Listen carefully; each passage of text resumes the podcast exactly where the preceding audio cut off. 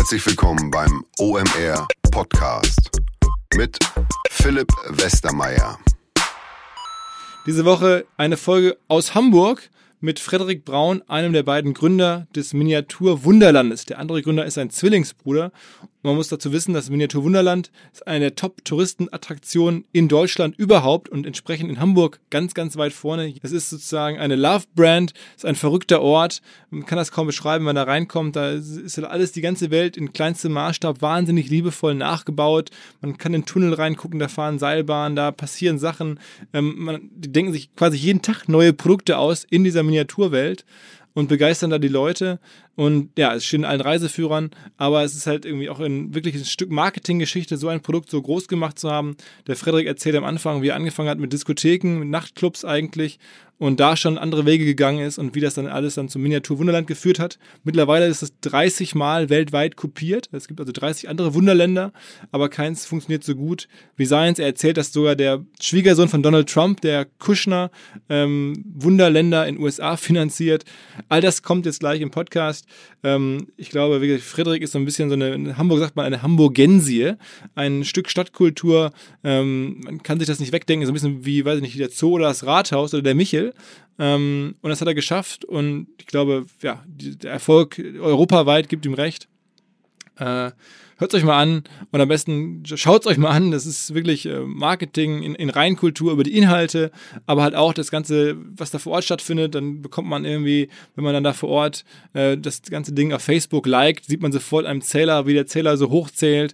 Ähm, es gibt da irgendwie eine, eine eigene Installation am Eingang direkt ins Stadion als Miniatur. Da spielt da Helene Fischer und das ist dann so diese, ein Spendenkonzert. Da kann man da was spenden. Also ist auch sehr ähm, karitativ ähm, engagiert, der Frederik. Also einfach irgendwie eine, eine unfassbare Geschichte. Viele ähm, Ideen und auch Schnapsideen, meint man, kommen zusammen und am Ende wird eine runde Sache draus. Äh, es ist kaum richtig zu beschreiben. Am besten, ihr hört mal den Podcast. Der ist lang und der ist äh, am Anfang ein bisschen ungewöhnlich, aber es, ich, lohnt sich auf jeden Fall. Und so geht sozusagen, glaube ich, Content Marketing übers Produkt. Und das haben wir häufig äh, erzählt, dass es so wichtig ist, Produkte zu machen, die das Marketing in sich tragen. Und das ist da wirklich einfach der perfekt der Fall. Ansonsten noch ganz kurzer Hinweis auf ein Produkt von uns, das hoffentlich auch Marketing in sich trägt, nämlich unsere ähm, Aftershow-Party im Rahmen der Demexco demnächst im September in Köln. Wir haben jetzt das Lineup fertig und ich kann euch sagen, HP Baxter ähm, wird bei uns ein bisschen auflegen. Also, ne, How much is the fish? Scooter, äh, Hyper Hyper, das gibt's alles auch. Ähm, zusammen natürlich mit Oli P. und vielem anderen bei unserer Aftershow-Party ähm, in Köln. Alle Infos auf unserer Website. Ich habe es ja schon im Podcast ein paar Mal erzählt. Jetzt steht fest, irgendwie der Kollege HP kommt mit nach Köln. Und ähm, jetzt keine weitere Vorrede. Auf geht's mit Frederik Braun vom Miniatur Wunderland. Was? Heute aus dem Miniatur Wunderland. Ich glaube, seit ich diesen Podcast mache, sagen Leute zu mir: Mensch, du musst mal einen der beiden Brauns, den Frederik Braun, meinen Podcast, was die da machen, ist wirklich abgefahren. Das ist Marketing vom anderen Stern. Unfassbare Geschichte. Und ich weiß ja selber, wie groß dieser Erfolg ist und was ihr für ein krasses Ding macht. Deswegen bin ich froh, dass ich jetzt hier bei euch sein darf, du dir Zeit nimmst. Frederik Braun, herzlich willkommen beim OMR Podcast. Bei dir jetzt sozusagen zu Hause im Miniatur Wunderland. Moin. Sehr cool, ja, moin, moin. Erzähl mal so mit deinen eigenen Worten. Jetzt hören uns ja nicht nur Hamburger zu, aber ihr seid ja eh ähm, international schon als, als Business ähm, bekannt als, als, als Attraktion. Ähm, wie hat so deine Reise oder eure Reise angefangen? Also es ist gerade heute so, ja, wir werden jetzt 18, wir werden jetzt volljährig. Demnächst äh, mal zurückzudenken an diese Anfangsphase ist schon verrückt. Weil damals, als ich die Idee hatte, im Sommer 2000, musste ich erstmal meinen Bruder überzeugen. Und mein Bruder ist ein Spielkind. Das heißt, dass ich den nicht sofort angesteckt hatte, sondern erstmal überzeugen musste mit der Idee. Das hat er schon alles gesagt. Ich äh, bin irgendwie gegen Wände gerannt mit dieser Idee und keiner wollte dran glauben. Aber du wolltest von Anfang an Business machen. Das war klar, das Ding soll ein Business werden. Das Ding soll ein Business werden, ja. Es soll ein spielerisches Business werden. Es sollte sozusagen Hobby und Beruf paaren, wobei mein Hobby damals nicht mehr Modelleisenbahn war. Es muss aber irgendwo in mir geschlummert haben, dieses, dieses wirklich kindheitsverrückte Modelleisenbahn-Thema, was mein Bruder und ich wirklich hatten, bis wir so 15 waren und in die Pubertät kamen und andere Interessen kamen, waren wir wirklich Eisenbahn verrückt und äh, das muss drin gesteckt haben, sonst hätte ich diese Idee ja nicht gehabt. Aber und als es, diese Bilder in meinem Kopf, wie es aussehen könnte, was es werden könnte, die hatte ich ganz, ganz schnell. Das heißt, äh, ich war wahrscheinlich nicht in der Lage, diese Bilder den anderen Leuten mir gegenüber zu zeichnen, dass sie das verstehen und dass, dass sie äh, sehen, dass das nicht nur eine Freakshow ist für irgendwelche Kellerbastler oder so, sondern dass es ein Business sein soll, eine Touristenattraktion, die jung bis alt begeistern wird, hat am Anfang irgendwie keiner geglaubt. Und das ist das Geilste heutzutage. Und in welcher Lebensphase war das bei dir? Was hast du da vorher gemacht? Das war in einer sehr interessanten Lebensphase, weil wir acht Jahre lang schon eine Diskothek hatten. Ähm, ich muss mal gerade mal rechnen, ich war ungefähr so 33, 34 und hatte keine Lust mehr aufs Nachtleben. Das war so mit Anfang 20 fing das an. Äh, erst haben wir so Partys wilde gefeiert, dann haben wir die Disco übernommen, acht Jahre lang geführt. Es lief immer geil, es war toll und junge Hier Mädels ohne Ende. Das Voila, das ist heute das H1 in Albig. Ich war ah. froh, dass wir, wir waren am Anfang immer so partymäßig auf dem Kiez unterwegs und äh, der war schon ein bisschen rauer, der Kiez damals, als er das heute ist. Toi, toi, toi, hoffentlich bleibt das auch immer so.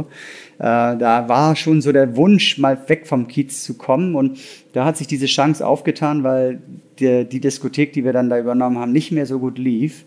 Und dann haben wir die richtig schön mit viel Spaß, Kreativität, mit wahnsinnig verrückten Einladungen, auch da schon ein ganz verrücktes Marketing sozusagen, was wir nie als Marketing empfunden haben, sondern es hat Spaß gemacht, so anders zu sein.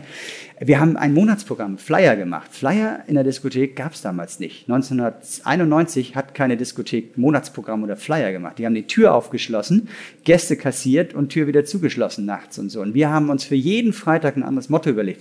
Ich weiß nicht, heute kennen viele Leute vielleicht noch, die ist jetzt wieder out, aber die hatte so eine Hochphase in den 90ern, die Flirtparty. Da hat man so Nummern angesteckt bekommen, konnte Briefe schreiben und dann, es wurde in der ganzen Welt kopiert. Das haben wir erfunden können wir mit Stolz und Recht sagen, wir haben es erfunden und wir hatten damals so hausmäßig, Haus sehr cool, strenge Türkontrolle, also sehr viele vermeintlich oberflächlich betrachtet hübsche Menschen und dass die sich Briefe schreiben würden. Wir haben so lange überlegt, tun die das oder nicht und die haben das. Es war gigantisch oder haben äh, Hasenjagd zu Karfreitag gemacht. Hasenjagd war, dass wir 500 Stofftierhasen an Fäden unter die Decke gehängt haben. Ich an den, am, am Tresenstand den Faden runtergelassen haben und die Männer für die Frauen die Hasen gejagt haben, die Stofftierhasen und ich wieder hochgezogen habe. Dann sind die hinterhergesprungen wie kleine Kinder.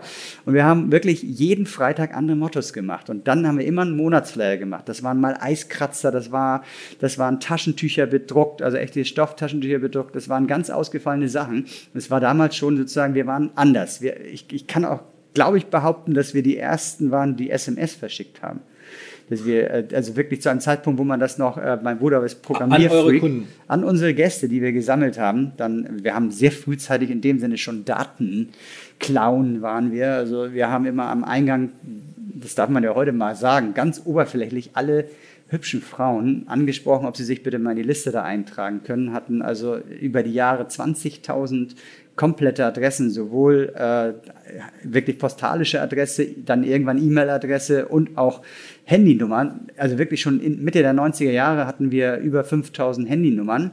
Und mein Bruder, der sehr Programmierfreak ist, hat es also hingekriegt, mit einem alten Nokia-Handy also auch wirklich die SMS rauszuschicken. Wenn wir eine SMS verschickt haben, dann auch tatsächlich mal, weil wir ja wussten, die sehen ganz gut aus, an die hübschen Frauen eine Freikarte per SMS. ne, das war ganz verrückt. Ich habe eine SMS mit einer Freikarte bekommen. Dann war das aber so, dass der Computer die SMS einzeln per Nokia-Handy verschicken musste. Jede SMS zehn Sekunden. Das heißt, wenn wir wussten, wir wollen für Freitag eine SMS rausschicken, haben wir Sonntag begonnen. Und die letzte SMS, weil wir ja auch nicht nachts verschicken wollten, weil Stummschaltung gab es damals noch nicht, die kam dann irgendwie dann am Donnerstag an, weil wir für 5000 äh, automatisch verschickte SMS wirklich lange, lange brauchten. Aber das heißt, du machst alle Sachen mit deinem der Zwillingsbrüder, machst ja. du jeher unternehmerisch alles zusammen. Ja, und das hat eigentlich, um mal dann zu deiner Ursprungsfrage zurückzukommen, das hat eigentlich tierisch Spaß gebracht. Aber irgendwann hatte ich keine Lust mehr auf Nachtleben. Und äh, da war so eine Ernüchterung da. Ich habe immer mehr gemerkt, was Oberflächliches wir hier eigentlich tun. Ne? Die Leute wirklich Türkontrolle und so. Und ähm, das, da habe ich meine Zukunft nicht drin gesehen. Und da muss der Kopf so frei gewesen sein für irgendeine neue Idee.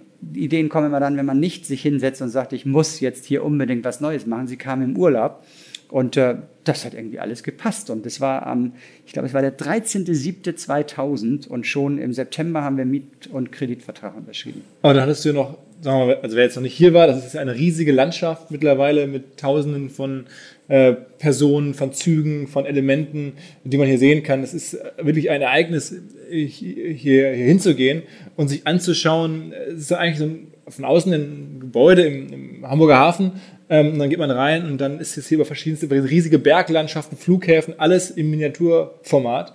Das hattest du ja da nicht. Du hattest ja irgendwie dann nur ganz wenige Wochen Zeit, irgendwas zu bauen, was die Leute dann angucken konnten.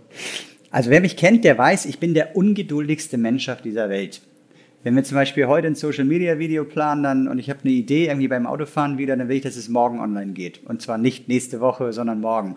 Und genauso war es da auch. Ich, äh, ich bin mit meiner damaligen Lebensgefährtin zurückgefahren aus der Schweiz und ähm, am Ende war der Zettel der Ideen voll. Und in Hamburg angekommen war für mich gar nicht mehr die Frage, ob wir es bauen, sondern nur noch wann und wie. Und so habe ich auch letztendlich meine Umgebung verrückt gemacht und musste erst mal lernen, die sind gar nicht so besessen wie ich.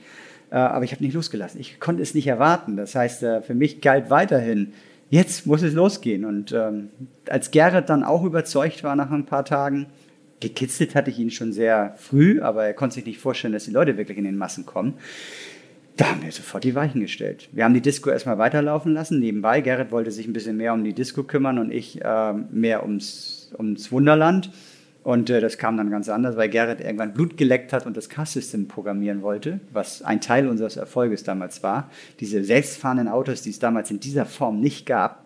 Heute 18 Jahre Technik weiterentwickelt, ist das nicht mehr so eine Sensation. Aber damals haben die Leute wirklich gefragt, sag mal, sitzen da unten drunter Leute, die da Magnete langfahren oder wie funktioniert das? Das hat er dann entwickelt. Und das war, ehrlich gesagt, gut so, wie es gelaufen ist. Ne? 13.07. die Idee. Ich glaube, ich war Mitte Juli wieder da. Ähm, Ende Juli war mir klar, ich will das machen. Mitte August äh, hatten wir eine Umfrage gemacht und haben im Internet Leute befragt. Damals konnte man noch Spam, ohne dass es als Spam betrachtet wird. Und ähm, äh, da haben 3000 Leute sofort diese Umfrage mitgemacht. Was würdest du dir als Sehenswürdigkeit in Hamburg anschauen? Und ich habe 40 Sehenswürdigkeiten aufgelistet, das Wunderland dazwischen geschummelt als Idee und es ist auf Platz 3 bei den Männern gekommen. Da wusste ich also, das funktioniert. Das heißt, ab der Sekunde ging es nur noch darum, wann, wie, wo. volle Kraft voraus. Du hast du Schreiner und, angerufen und, und ähm, irgendwelche Elektriker versucht zu oder ich meine, das, man muss ja erstmal wirklich dann das Produkt erschaffen. Das war ja nicht so wie heute, ja. aber es muss ja trotzdem so gut gewesen sein, dass es schon Besucher nicht nachher enttäuscht sagen, du hast mich verarscht, ich bin hier reingekommen und hier war gar kein Wunderland. Absolut. Wir hatten keine Ahnung, wie wir es bauen sollen. Wir hatten eine Liste. Wir hatten eine Liste mit verrückten Ideen, wie eine Modelleisenbahn anders sein kann. Heute kann man sagen, weg von der Modelleisenbahn hin zum Wunderland schon. Also weg von einer typischen ähm, ja, Schauanlage, die, ich sage mal so, auf den Messen steht, wo es um den Fahrbetrieb geht. Äh, und dann sich sozusagen ein paar Leute gesagt haben, Mensch, da muss auch ein bisschen Landschaft noch hin. Bei uns ist es umgekehrt. Bei uns ist die Welt das Wichtige, das, was drin passiert, in der zufälligerweise eine Menge Eisenbahn fahren. Das macht es aber auch so lebendig und so schön und auch die Kulisse für die Eisenbahn so schön. Das war uns ganz frühzeitig klar. Die Ideen, wenn man die, sich die Liste angeschaut hat, waren zu 80 Prozent gar nicht mehr Eisenbahnthemen. Das waren Gewitter, wie kriegen wir ein Gewitter äh, simuliert, wie kriegen wir eine Nachtsteuerung hin, dass es Tag-Nacht automatisch wird. Und zwar nicht, dass jemand auf den Knopf drückt und dann wird es automatisch einfach mal dunkel und hell, sondern dass es seicht geht, dass die Lichter einzeln gesteuert sind. Da hatte Gerrit sofort Ideen als Programmierfreak und so. Und äh, da wussten wir, wir wussten, wie es aussehen soll. Wir wussten nicht, wer es baut. Und das war tatsächlich schwierig. Ähm, um da nicht komplett zu versagen, haben wir uns tatsächlich einen Profi geholt. Heute kann ich sagen, das war der größte Glücksgriff vom Wunderland. Der heißt Gerhard Dauscher, hat damals so für Privatleute, die solvent waren, aber äh, nicht so das Geschick hatten oder keine Zeit hatten, haben, hat der so die Anlagen gebaut. Und zwar richtig schön. Ich habe ein paar von denen gesehen und ja, dann bin ich nach ähm, Neukirchen hieß das, glaube ich, oder so ähnlich, in der Nähe von, also Nürnberg hielt der ICE und ab dann wurde es kompliziert, um zu ihm hinzukommen, aufs Dörben mit sechs Häusern nur noch und gefunden habe ich ihn trotzdem nicht. Da habe ich Gerd Dauscher besucht und habe ihm erzählt, was ich vorhabe. Der war versteinert, hörte er mir zu, um dann irgendwann nach 15 Minuten Monolog mir zu sagen, das hört sich toll an, aber ich bin ausgebucht.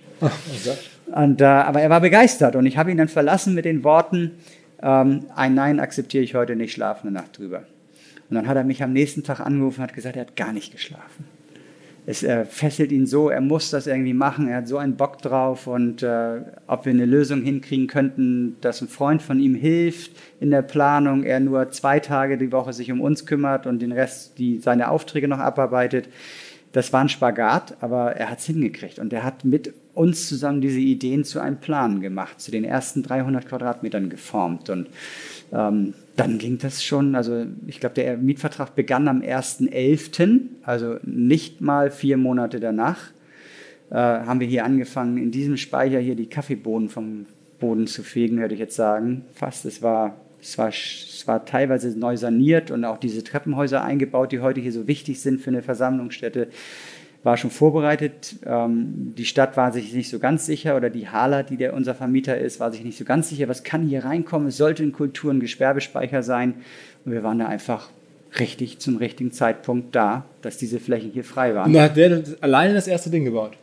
Nee, und dann hat der, haben wir hier sozusagen die Räume am 1.11. begonnen herzurichten und am 15. Dezember standen, hier, standen wir hier mit 20 Leuten. Und diese 20 Leuten sind eigentlich ein Märchen, wie wir sie gekriegt haben.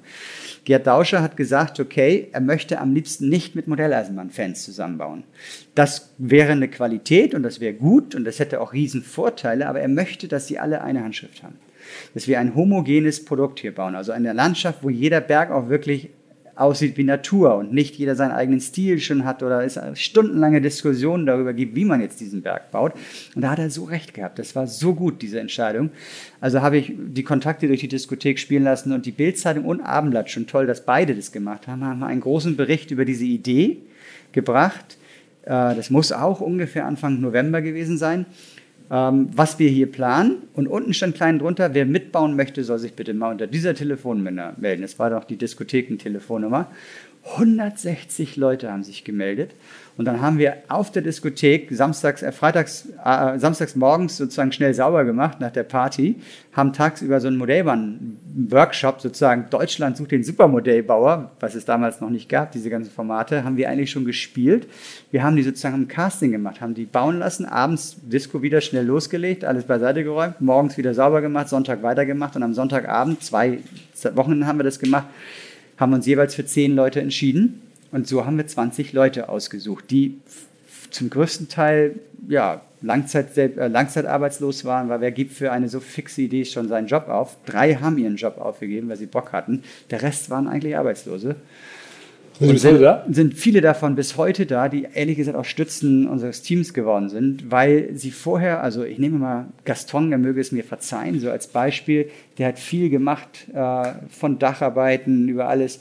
Äh, der hat aber auch menschlich nie so richtig in die Schubladen unserer Gesellschaft gepasst. Und hier hat es aber genau gepasst. Hier geht er auf und der, der ist, äh, am Anfang wollte er nur handwerklich was bauen, weil ihm dieser ganze Kram hier, das Gedöns zu klein war, wie er immer sagte, da, meine Hände, das geht nicht. Ne? Heute ist er der filigranste Brückenbauer. Äh, jeder kennt ihn aus Fernsehen, weil wenn er anfängt von seinen Brücken zu reden, da klebt man an seinen Lippen, weil man ihm das abnimmt, dass er das liebt und dass er da drin aufgeht und so. Und da haben wir so viele Leute am Anfang gleich gehabt, auch durch Gerds Geschick, also Gerd Dauschers Geschick. Ist der ja noch da, der Gerd? Ja, der ist, äh, der, der, der, der, darf niemals alt werden. Aber der ist also, nach Hamburg gezogen? Der ist nach Hamburg für uns gezogen, ist also Hamburger geworden, hat die ja. weiseste Entscheidung aus Bayern hierher. Und alt ist er heute? Der ist, oh Gott, wie alt ist Gerd? Wir sind alle noch Kinder. Also, äh, und sieht man das Alter nur manchmal ein bisschen an. Na, der müsste so zwei Jahre, er müsste so Anfang 50 sein. 52, 53, 54. Mag ich gar nicht drüber nachdenken, dass er auch irgendwann mal in Rente gehen könnte. Okay. Und Sag mal ganz kurz um einmal, das, das war der Anfang. Jetzt seid ihr heute wie viele Mitarbeiter? Ja, wir dachten mal damals mit diesen 20, die wir dann am 15. Dezember 2000 angefangen haben zu bauen, die dann acht Monate den ersten Bauabschnitt gebaut haben, Punktlandung hingelegt haben zu dem Tag, wo wir eröffnen wollten, dachten wir, okay, wenn wir dann 20 mit anfangen, dann können ein Teil davon sozusagen in den Betrieb gehen und die anderen acht, weil dann sind wir ja schnell, dann sind wir ja gut ne, und können dann die weiteren Bauabschnitte bauen. Weit gefehlt. Zur Eröffnung wurden wir schon 40. Wir haben gemerkt, dass es alles aufwendiger wird. Wir haben auch bestimmte Teile zweimal gebaut, weil wir sie wieder abgerissen haben, weil wir gemerkt haben, äh, äh, das wird nicht so funktionieren. Und ja, dann haben wir eigentlich schon nach einer Woche entschieden, weil es so eingeschlagen ist wie eine Granate, dass wir weiterbauen und haben nochmal ein paar Leute eingestellt. Wir merkten, dass die Leute tatsächlich auch äh, Bockwürste kaufen wollen, brauchten mehr Personal für irgendwas, um deine Frage auch mal zu beantworten. Da bin ich König drin. Stundenlang zu labern, bis dann irgendwann mal die Frage beantwortet wird. Äh, wir sind heute 350, aber trotzdem nochmal schnell zurück. Dann passierte nämlich was ganz, ganz Schlimmes in so einem Gespräch, wenn man so Zeit hat, so wie wir es jetzt hier haben, ist natürlich auch immer ganz cool, weil es so eine Zeitreise ist und man sich plötzlich so an Gefühle erinnert. Du musst dir vorstellen, 16.08.2001 haben wir aufgemacht. Es ist eingeschlagen wie eine Granate. Und beim 2001 war ein schlimmes Jahr, denn am 11. September, also nicht mal einen Monat später, passierte, veränderte sich unsere Welt. Ja, an dem Tag, sind Dienstag, außerhalb der Ferien, hatten wir hier 900 Besucher, was für uns damals, wir hatten mal mit 200, 300 Gästen geträumt am Durchschnitt am Tag. Wir hatten schon am Dienstag außerhalb der Ferien 900 Besucher. Kam dieses granatenmäßige Attentat. Am nächsten Morgen waren zwei, am nächsten Tag waren 200 Gäste da und ich glaube am Donnerstag keine 100 Gäste.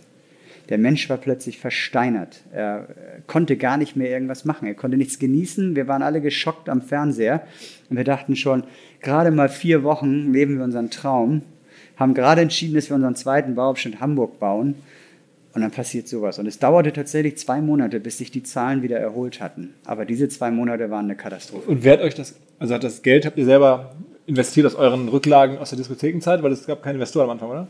Nee, wir haben also, es gab äh, einen Kredit von der Hamburger Sparkasse, die sehr mutig war. Und das ist wie so vieles. Wir können auch heute äh, auch über ein anderes Thema sprechen. Das nennt sich Glück. Vieles von dem, wo wir heute immer auf den Schultern geklopft werden, wie toll wir sind, war Glück. Glück diesen Standort, Glück zur richtigen Zeit, glücklich die richtigen Leute gefunden zu haben, glücklich äh, Gerd Dauscher gefunden zu haben und Glück, dass wir solche Räume hier von der Hala gekriegt haben, dass die uns vertraut hat, wo ganz viele Menschen in meiner Umgebung ja gesagt haben, du spinnst, das wird ja ein Flop.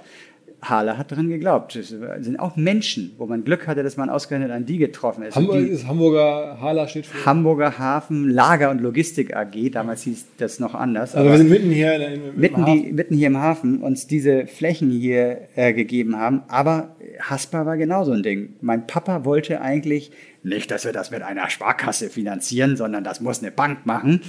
Und wir haben gesagt, nee, wir sind Zeit unseres Lebens bei der Haspa. Mein Kinderkonto hatte ich da schon da. Die sollen das, und das war auch mein äh, Wunderland, mein Voila-Konto damals. Und äh, da, ich weiß noch heute, ich habe den Herrn Neuendorf, meinen Geschäftskundenbetreuer, angerufen und habe ihm, wollte ihm das erzählen. Aber in meiner Aufregung habe ich gar nicht gesagt, dass es eine Geschäftsidee ist. Ich habe ihm also gesagt, ich brauche zwei Millionen Mark für meine Modelleisenbahn. Und er hat irgendwann in einem späteren Gespräch mir gesagt, warum er so schallend gelacht hat damals, war, weil er dachte, ich brauche zwei Millionen Mark, um mir in einen Keller von einem Einfamilienhaus, was ich noch gar nicht Spaß. besessen habe, aus Bock eine, eine Modelleisenbahn zu bauen. Und er hat erst nach fünf Minuten äh, geschnallt, was will denn der eigentlich da von mir? Und hat es nicht abgelehnt. Er hat gesagt, okay, Jungs, kommt mal vorbei. Und dann hat er uns zwei Stunden zugehört. Zwei Stunden zugehört, weil er eigentlich, er sagte er mir, ich brauche einen Geschäftsplan, einen Businessplan. Und ich konnte, ich überhaupt keine Lust, irgendwie was aufzuschreiben, habe ihm zwei Seiten mitgebracht und dann hat er erstmal geschimpft mit uns, als wir da angekommen sind. Ich brauche typischerweise so einen Zentimeter Papier und dann suche ich mir meine Sachen raus. Ne? Aber erzählt mal, Jungs. Dann hat er uns zwei Stunden zugehört und ist, äh, sein Abteilungsleiter hat es gleich abgelehnt, aber er hatte die Eier in der Hose und es ist, über, ist direkt, glaube ich, zum Vorzimmer des Vorstandes gegangen und die haben dann zugesagt. Wahnsinniges Glück deswegen, weil der dran geglaubt hat, aber zum 01.01.2001, glaube ich schon, kam Basel II. Das hat das Ja, Kreditwesen neue komplett verändert. Wir hätten niemals mehr diesen Kredit gekriegt unter Basel II, weil die Sicherheitsbestimmungen so hochgekommen wären. Das heißt, dass wir es da noch angefragt hatten, wie das eine Haspa noch so einen Spielraum hatte, ist wahnsinniges Glück. Und übrigens, mein Papa, der es bei der Deutschen Bank angefragt hat, ist mit Pauken und Trompeten untergegangen. Und dann, dann habt ihr das Geld bekommen, ihr habt sozusagen jetzt angefangen zu bauen, so ersten Bauabschnitt und dann waren hier sofort Leute da. Wie viel waren am Tag dann in guten Tagen? Also am ersten Tag, am 16.08., äh, haben wir noch unsere Türsteher rübergeholt aus der Disco, weil wir dachten, ab nach einer Stunde heißt es hier nicht mehr, hier nicht mehr, ist voll, ne? weil es so ein Hype in den Medien gab. Kabel 1 Bericht, Galileo Bericht, Spiegel TV Reportage schon im Vorwege, Doppelseite im Abendblatt am Vortag. Wir haben und tausende von Anrufe, Bürgermeister zur Eröffnung, 200 Gäste. Wir waren völlig geschockt, dass nur 200 Gäste da waren und haben dann für den Freitag äh, die Türsteher abgesagt. Da war es schon ganz voll, aber nicht zu voll. Und dann kam der Samstag. Wir sind, äh, das war unfassbar, wie wir überrannt wurden. Wir, wir konnten, wir haben Schlangen da unten gebildet und wussten überhaupt nicht mehr, wie wir damit umgehen Was es sollten. gekostet damals Eintritt? Damals, das war, ja, Inflation, sage ich nur, ne? 15 Mark. 15 Die, Euro. die ersten 300 Quadratmeter Ausstellung haben 15 Mark Was kostet heute? 15 Euro. Okay. Aber es sind auch nicht mehr 300 Quadratmeter, sondern 1600 Quadratmeter Anlagenfläche. Und wie viele Leute kommen heute also am Tag, am normalen, das ist gerade Hamburg jetzt müsste ich 35 mal, Grad. also ich bin eigentlich gut im Kopf, wenn 1000 1,4 Millionen Gäste, also irgendwas um die knapp 4000 schon, kurz vor zwischen 3.000 und 4.000 Am Gästen. Tag? Am Tag, Durchschnittstag. okay. Außerhalb der Ferien im November, ruhige Zeit, wo wenig Städtereisen ist, sind es natürlich werktags vielleicht mal 2000. Aber dafür an anderen Tagen wollen hier 10.000, 20.000 Menschen rein und wir können, wenn wir von 7 bis 2 Uhr geöffnet haben nachts, äh, vielleicht mal 5.500 Gäste durchschleusen, sonst wird es einfach zu voll. Es ist schon sehr voll manchmal, aber mehr geht einfach nicht. Weil die Kolleginnen und Kollegen von Instaffo, also der Jobplattform für den Tech- und Sales-Bereich, von der ich hier schon häufiger berichtet habe, mittlerweile bei uns doch groß engagiert sind hier im Podcast. Ihr hört immer wieder hoffentlich von Instaffo. Deswegen habe ich die Kollegen vor kurzem mal selber persönlich kennengelernt und war wirklich sehr angetan. Sie haben mir dazu erzählt, es gibt eine neue Finanzierungsrunde in die Firma. 10 Millionen werden da investiert. Das ganze Thema wird also immer relevanter. Daher nochmal hier mit Nachdruck der Hinweis. Wer Menschen sucht im Bereich Tech und Sales, denkt an Instaffo. Die haben da scheinbar wirklich eine neue magische Soße gefunden, wo sie über ihre Plattform ein automatisiertes Matchmaking zwischen Arbeitnehmer und Arbeitgeber ermöglichen. Und das ist im direkten Marktvergleich dreimal effektiver, was die Quote von Bewerbung zu Einstellung angeht. Hilft natürlich auch, dass sie bereits über 100.000 passende Talentprofile auf der Plattform haben und dass man sehr, sehr schnell ins Gespräch kommt. Innerhalb von 48 Stunden bewerben sich die ersten Talente bei den Arbeitgebern oder man kann sogar als Arbeitgeber einer vorselektierten Gruppe an Talenten aktiv eine Nachricht schicken oder sie zum Chatten einladen, um sich noch schneller kennenzulernen und zu prüfen, könnte das passen. Also nicht nur ich und die Geldgeber offensichtlich glauben an Instaffo, sondern auch mittlerweile über 1800 Firmen, darunter O2, RTL, HelloFresh, MyPoster, viele, viele weitere. Instaffo ist auf OMR Reviews bestbewertet 4,8 Sterne in der Kategorie Recruiting Plattform. Firmen, die nun Instaffo ausprobieren möchten, sehr gerne. Ihr spart außerdem 500 Euro auf die erste Besetzung, wenn ihr euch anmeldet über Instaffo mit Doppel-F, instaffo.com slash OMR. Zurück zum Podcast. Man muss jetzt ja sagen, ihr habt ein wirklich extrem liebevolles Produkt. Also wenn man hier so durchläuft, ist es alle Details sind optimiert, die Leute, da kannst du in den Tunnel reingucken, fahren die Eisenbahn durch die Tunnel, in die Wohnung reingucken. Es gibt hier eine eigene Zeitung, äh, die hier ausliegt. Ähm, es ist also vom Produkt her, ist glaube ich alles da. Wenn man einmal hier ist, dann denkt man sich, okay, das ist ja wirklich abgefahren und geht so beseelt raus, weil jemand mit so viel Liebe sowas gestaltet. Aber wir habt es trotzdem geschafft, diesen Sprung mit PR am Anfang und ein bisschen sozusagen lokalen Connections, nehme ich an, äh, die ersten 200, 300, 400 Leute zu holen, diesen Hochlauf zu schaffen, dass jetzt am Tag hier 4000 Leute durchlaufen. Was waren da die Marketing- oder die Kommunikationshebel? Du willst jetzt wahrscheinlich wissen, wie unsere Werbeagentur hieß, mit welchem Etat wir wo geworben haben. Habt wir haben nicht? nie eine Werbeagentur beauftragt. Wir haben alles bis heute selbst gemacht. Es gab mal dann eine Internetseite, brauchten wir Hilfe und solche Sachen. Und wir haben inzwischen auch mal irgendwelche Kampagnen, witzige, mit einer Agentur zusammengeführt, weil sie einfach lustig war oder so. Aber unsere, unser Marketing, wie man es so schön nennt, ich habe mich die ersten fünf Jahre auch geweigert, dass wir hier ein Marketing haben ähm, weil ich finde, das passte nicht zu uns. Wir haben einfach nur veröffentlicht, was wir tun. So habe ich es immer genannt. Und ähm, ich glaube, wir hatten dieses Glück, da ist das Wort schon wieder, dass die Medien hier einfach alles gefunden haben, was sie brauchen. Nämlich authentische Leute, die Bock auf etwas haben, die was Witziges machen, was nicht, was gar keinen Neid erzeugen kann, weil es jeder einfach irgendwie cool und niedlich findet. Ähm, und was sich, ich sag mal so, auch billig produzieren lässt. Die haben hiermit teilweise Spiegel TV, ähm, Galileo, Kabel 1, sämtliche Reportagen haben hier mit sechs, acht Drehtagen einen 45-Minuten-Bericht machen können, der quotentechnisch durch die Decke ging. Alle unsere ersten Wunderland-Berichte gingen durch die Decke, weil die Leute es gefesselt haben. Das haben immer wieder andere gesehen, Journalisten, dann haben gesagt, warum funktioniert denn die Reportage jetzt schon wieder so geil? Ich glaube, ich muss da auch mal hin. In der Hochphase das war kurz vor der Amerika-Eröffnung. Das muss Ende 2003 gewesen Amerika sein. heißt, ihr habt eine Landschaft Ja, hier. genau. Wir haben, Amerika ja, heißt man denkt immer so in seiner eigenen Welt. Man vergisst immer, dass viele die gar nicht kennen. Ähm, Hochphase, wir hatten dann Hamburg gebaut, super eingeschlagen. Dann haben wir Amerika gebaut. Und äh, da hatten wir, da haben wir innerhalb von drei Tagen, nee, innerhalb von fünf Tagen haben wir Spiegel TV, Reportage gehabt, waren bei Kerner eingeladen, Stern TV live bei Günter Jauch auf dem Sofa und ZDF-Reportage auf dem äh, Sonntagnachmittag. Äh, eine Reichweite damals gewesen, wenn du das als Marketing hättest machen wollen, hättest du dicke, fette Millionenbeträge auf den Tisch legen müssen. Und das äh, kannst du nicht bezahlen und das kannst du auch eigentlich nicht erklären. Es hat aber einfach funktioniert. Mit jedem Bericht, der kam, kamen die nächsten Journalisten und haben erst nur in Deutsch, deutschsprachiger Raum. Das heißt, wir hatten auch am Anfang um die 90 Prozent deutsche Gäste. Heute sind es 35 Prozent ungefähr ausländische Gäste. Wir haben irgendwann mal ausgerechnet, dass wir inzwischen nur mediale Fernsehberichte, also nur die Fernseh-TV-Reichweite über eine Milliarde weltweit schon ist äh, ohne dass wir dafür irgendwas gemacht haben, außer Hallo, schön, ja, können Sie gerne kommen. okay. Also wir haben nie, So wie ich heute auch. ja, wir haben eigentlich wenig, klar, wir haben natürlich Pressetermine gemacht. Mit jedem, der hier war, haben wir uns die E-Mail-Adresse oder Kontaktdaten natürlich geholt, haben Verteiler und ab und zu schicken wir denen mal eine Erinnerung, was wir Neues haben. Ähm, aber dass hier BBC mehrfach da war und alle aus der ganzen Aber Welt. bezahlt, also Paid Media Nee. macht ihr eigentlich nicht. Nee. Und bis heute hast du mir jetzt schon erzählt, selbst ihr seid ja auch mittlerweile auf den sozialen Netzwerken sehr aktiv, aber auch da verweigerst du eigentlich zu bezahlen und sagst, ich mache da einfach geile Posts und die müssen organisch funktionieren. Ja, also wir haben, wir haben mal, wir haben mal äh, immer mal wieder, jetzt gerade wieder so 16 Sprachenvideos gemacht. Also das Wunderland erklärt in vier Minuten in Polnisch, in Russisch. Und da booste ich das schon mal mit ein bisschen Werbung. Aber diese viralen, ich nenne sie immer diese eher lustigen Filmchen, die also äh, von selbst funktionieren müssen oder sie sind schlecht, sage ich immer, die booste ich nicht. Die müssen von selbst laufen. Das sehe ich nicht als, also das ist auch mein Ehrgeiz, dass, es, ähm, dass sie so gut sein müssen. Und da bin ich schon gefrustet über den Algorithmus von Facebook in den letzten zwölf Monaten. Aber man muss, um dich zu verstehen, ich habe es jetzt auch gerade in den letzten, als wir uns ein paar Mal getroffen haben, so verstanden, ähm, du stehst dann morgens um 6 Uhr auf und singst dann irgendwie oder sprichst selber irgendwelche YouTube-Filme ein oder holst irgendwelche befreundeten äh, Künstler an den Start, hast irgendeine Idee, ein tagesaktuelles Thema, das du dann gerne pushen möchtest ähm, oder wo du dann einen Kommentar zu machen möchtest als Miniatur Wunderland. Und also du bist schon sozusagen dein eigener Marketing und, und, und, und äh, Kommunikator. Das ist alles, macht der Chef selber sozusagen.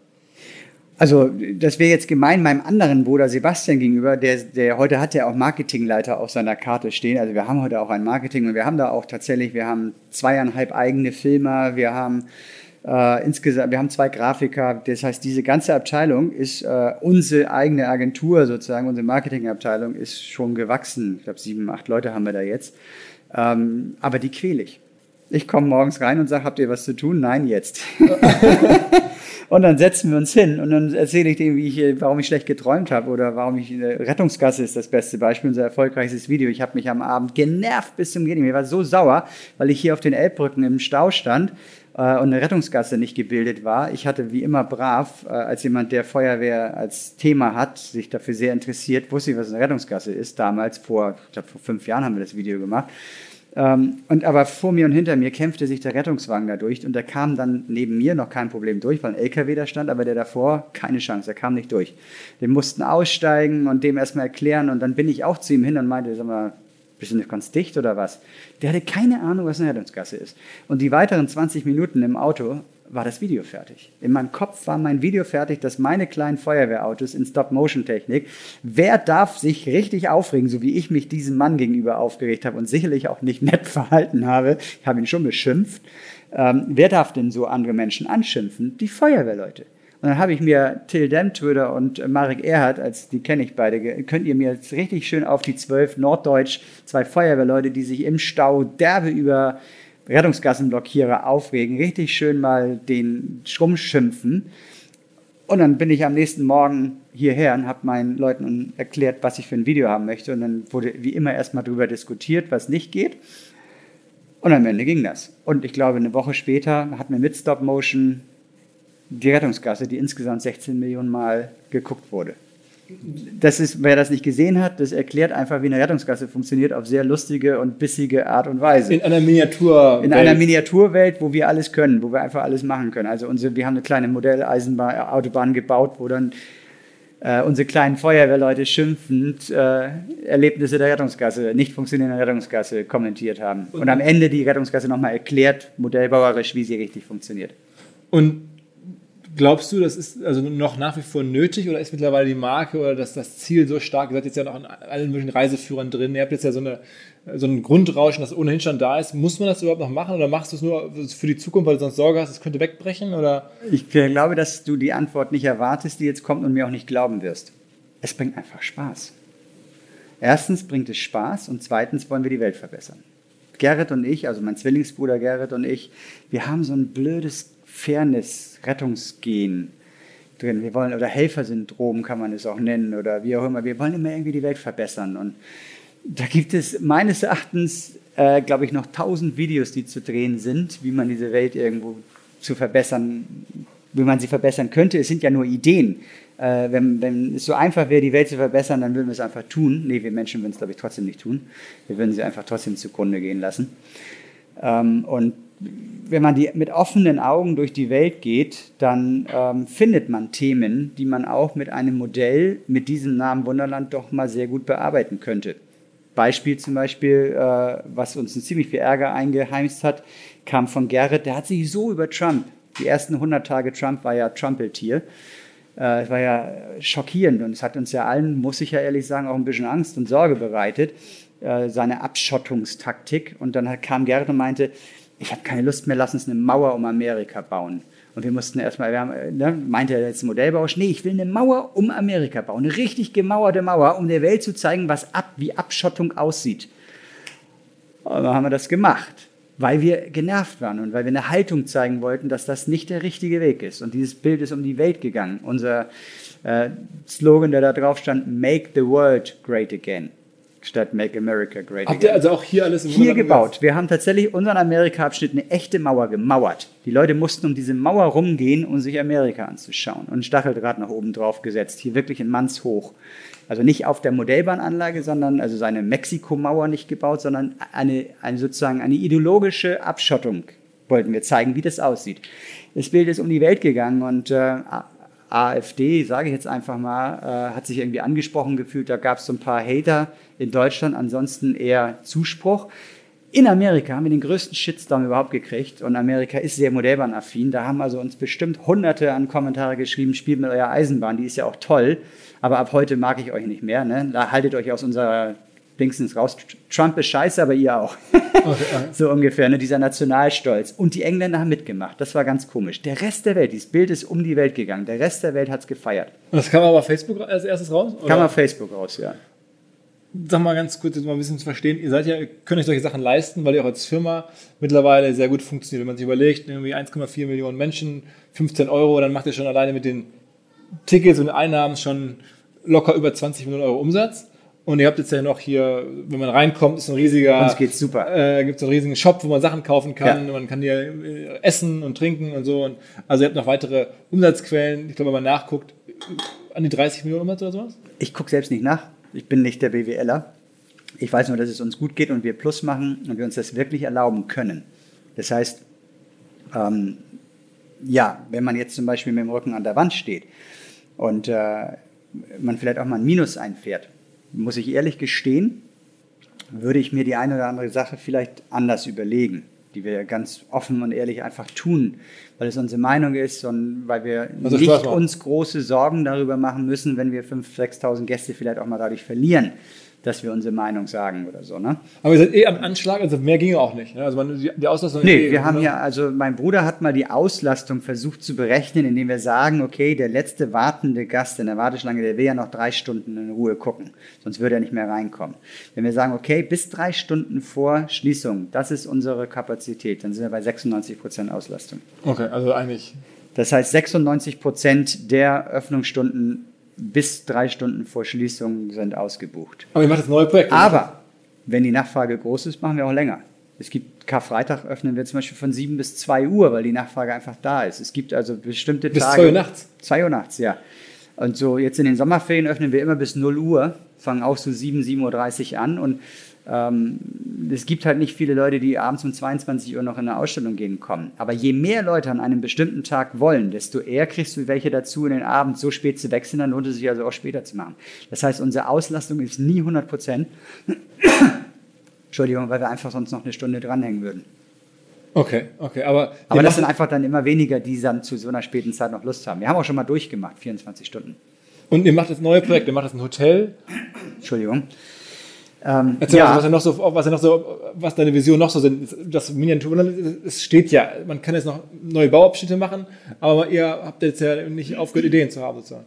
Nee, also diese Hotelgeschichte, die kam uns schon vor sechs Jahren mal.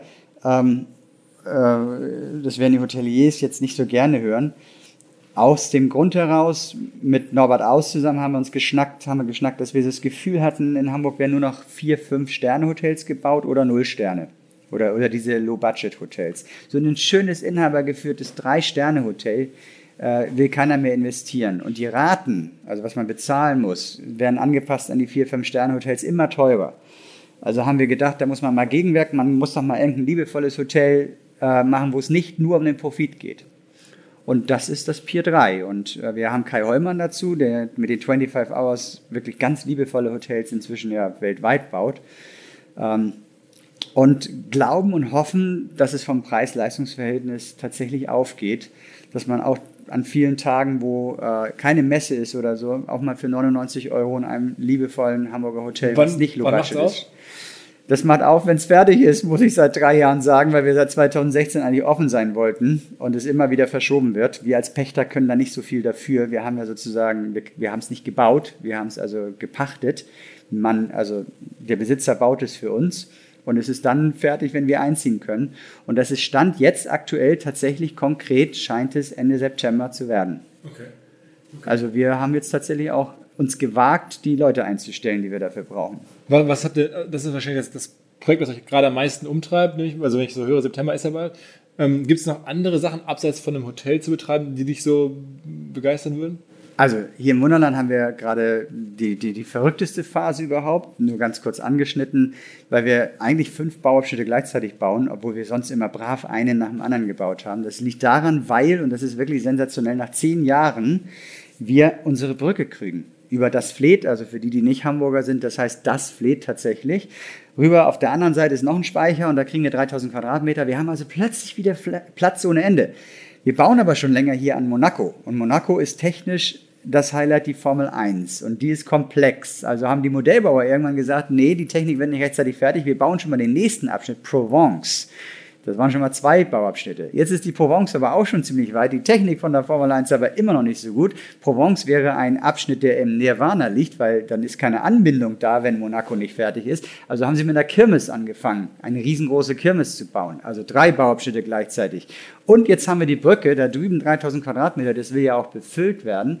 Also bauen wir einen Abschnitt auch noch auf der Brücke, das nennt sich die Welt von oben. Das heißt, wir als Besucher gehen dann über die Brücke und gucken auf die Welt von oben. Diese berühmten Bilder, die man im Internet kennt, wie die Welt von oben aussieht, wo dann so ein knuffiger Zucht durchfährt und sozusagen die kleinen Wunderländer eine Weltreise machen dürfen. Wir das aber von oben, diese schönen Bilder sehen. Und drüben der fünfte Abschnitt, wir bauen Südamerika.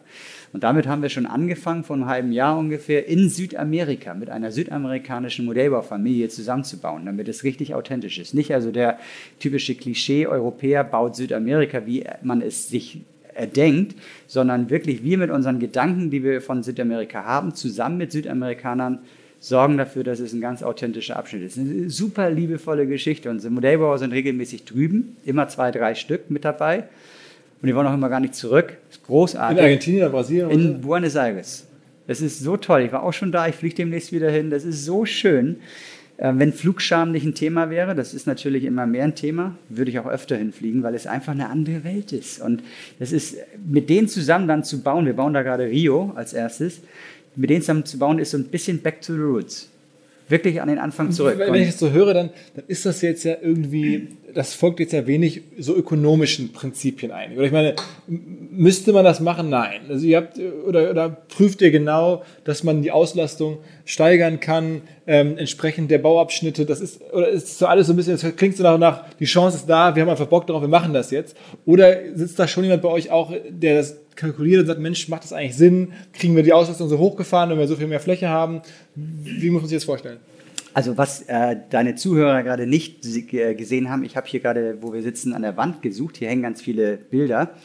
Ich hatte, nämlich mal, ich hatte nämlich mal einen Bericht, den mein kleiner Bruder Sebastian mal, ich hatte, der war, wollte mal jobben neben seinem Studium und ich hatte keine Zeit und mich um ihn zu kümmern und meinte, okay, pass mal auf, schreib doch mal aus deiner Sicht was über das Wunderland.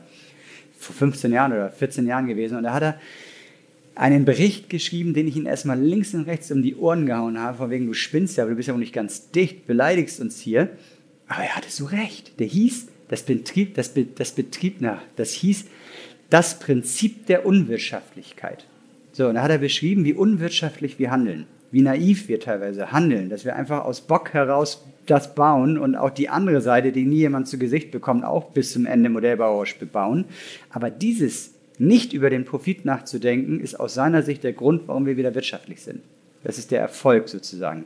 Das heißt, weil wir nicht es durchkalkulieren, sind wir so erfolgreich. War, der, war seine Frechheit zu behaupten damals in einem Bericht, den habe ich dann hier hingehängt, weil es so stimmte. Aber wir machen uns so wenig Gedanken. Ja, klar. Und, aber wenn, du mit, mit, wenn es so gut läuft, ist das ja ein, ein, ein, fällt mir kein Wort ein, positiver Teufelskreis. Gibt es den? Eine Glücksspirale, eine Glücksspirale in dem Sinne, eine Glücksspirale. Ähm, das ist ja häufig so. Warum sagt man, ja, die Reichen werden ja immer reicher? Ne?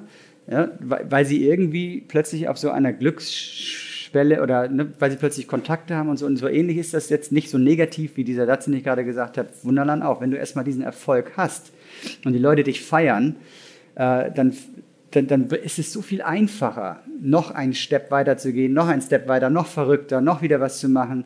Die, die Welt gibt ja so tausende von Ideen. Du musst ja nur, du musst ja nur, ich sage immer auch jeden, der im Wunderland anfängt als Modellbauer, der erstmal nervös ist, also die ersten waren, wir waren alle nervös, auch ich war nervös, als ich die ersten Sachen mitgebaut habe. Ich habe immer gesagt, ich kann keinen Berg bauen. Kann jeder. Man muss nur diese Angst genommen bekommen. Man muss sich einfach trauen und es einfach ausprobieren. Und jedem neuen Modellbauer sagen wir immer, geh offen durch die Welt. Wenn du mit der U-Bahn nach Hause fährst, ne, nicht auch mal auf dein Handy gucken, guck mal links und rechts, was machen die Leute, wie stehen die überhaupt auf so einem Bahnsteig. Ne? Weil wenn du einem nicht trainierten Menschen, der noch nie Modellbau gemacht hat, so einen Bahnsteig gibst, der so einen Meter lang ist und sagst, jetzt stell mal die Figürchen dahin, weißt du, wie 99 Prozent anfangen? Die fangen am einen Ende an und stellen über den ganzen Bahnsteig von links nach rechts schön verteilt äh, die äh, Figürchen. Äh, äh, Machen Sie noch keine Gedanken darüber, dass die immer in Grüppchen stehen, die Menschen immer nah am Ausgang, ne?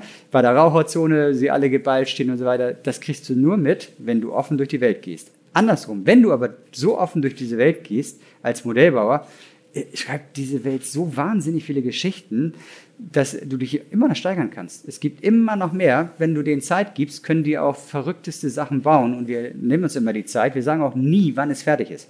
Aber wir ihr sagen, macht schon auch Sachen, die sozusagen bewusst kommunizieren. Oder ist das auch einfach eine Haltung, die, die euch wichtig ist und der Nebeneffekt ist einfach nettes nette PR. Zum Beispiel macht ihr einmal im Jahr, sagt ihr für, ich glaube, Obdachlose, die können alle umsonst dann einen Tag hier lang reinkommen, oder? Also, das ist natürlich so, dass wenn du auf dieser Glückswelle erstmal reitest, ähm, und du so in den Medien auch dargestellt wirst als liebevoll und nett und die beiden Jungs, die keiner Fliege was zu Leide tun und denen glauben wir sowieso alles, ne?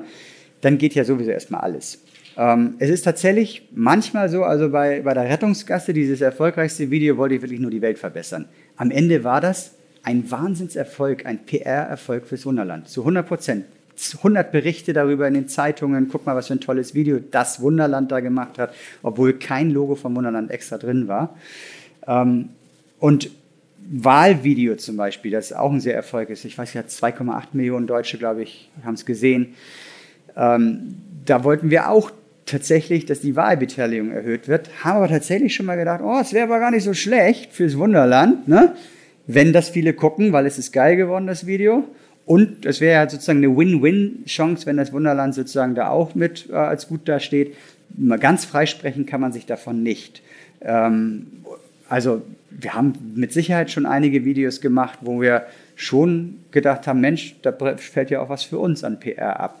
Diese kann ich mir nicht leisten Aktion allerdings gar nicht. Heute muss ich sagen, es ist eine PR. Es ist genial, aber keine beabsichtigte. Ich sage weiterhin, also die Idee hatte ich ich muss mal zurückdenken, auch 2013, 14, 14 war es, glaube ich. Ich war ähm, Weihnachten in der Kirche, bin ich nicht sehr oft, bin einer dieser typischen frevelhaften Weihnachten in die Kirche Gänger. Und beim Rausgehen stand so, es war so eine Sinti- oder Roma-Familie, die haben nach Schokolade gefragt. Und zwar wurde in dieser Kirche, wurde Kindern Schokolade gegeben.